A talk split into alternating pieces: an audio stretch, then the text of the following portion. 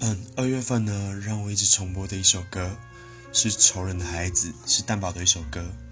它里面是在写说，就是，嗯，家庭对一个人的影响是很大的。在里面呢，仇人的孩子是两个本来相爱的人，后来变成仇人，然后生下来的孩子，然后他遗传他们所有不好的地方，像是。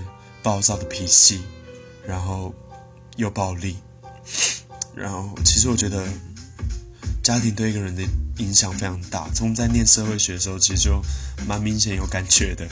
对，所以就是如果大家以后要结婚生子的话，希望你们可以就是好好照顾自己的小孩吧，然后不要吵架。